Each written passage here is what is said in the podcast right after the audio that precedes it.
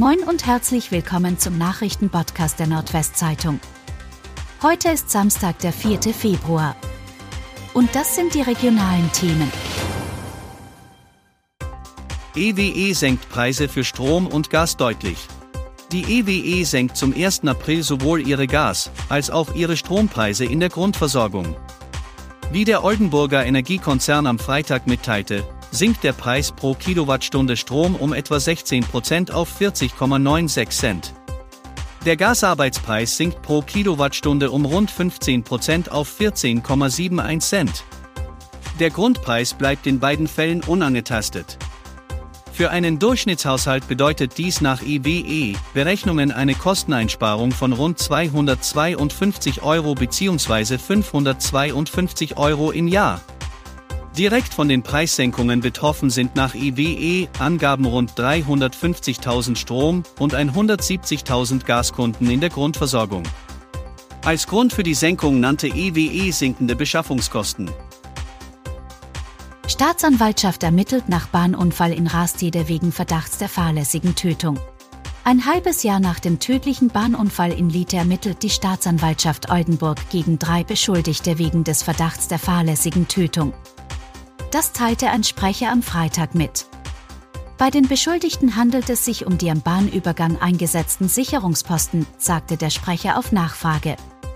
Weil die Ermittlungen noch andauerten, könnten weitere Einzelheiten derzeit aber nicht mitgeteilt werden.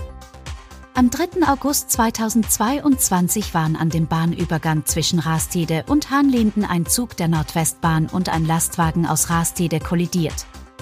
Der 52 Jahre alte Lkw-Fahrer wurde durch den Zusammenstoß aus seinem Fahrerhaus geschleudert und starb noch an der Unfallstelle.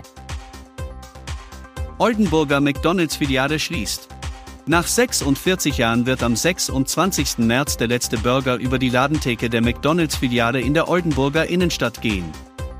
Als Grund gibt Inhaber Albertus van den Berg fehlende Flächen in dem Gebäude an der Langen Straße an.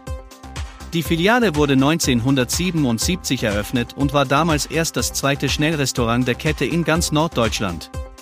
Nach Angaben des Inhabers seien seit damals 34 Millionen Gäste bedient worden. Frau aus dem Fenster geworfen für eineinhalb Jahre Haft. Zu viereinhalb Jahren Gefängnis ist der 40 Jahre alte Mann aus Bad Zwischenahn verurteilt worden, der seine Ehefrau aus dem Schlafzimmerfenster im Obergeschoss warf, weil diese ihm nachts kein Essen gekocht hatte.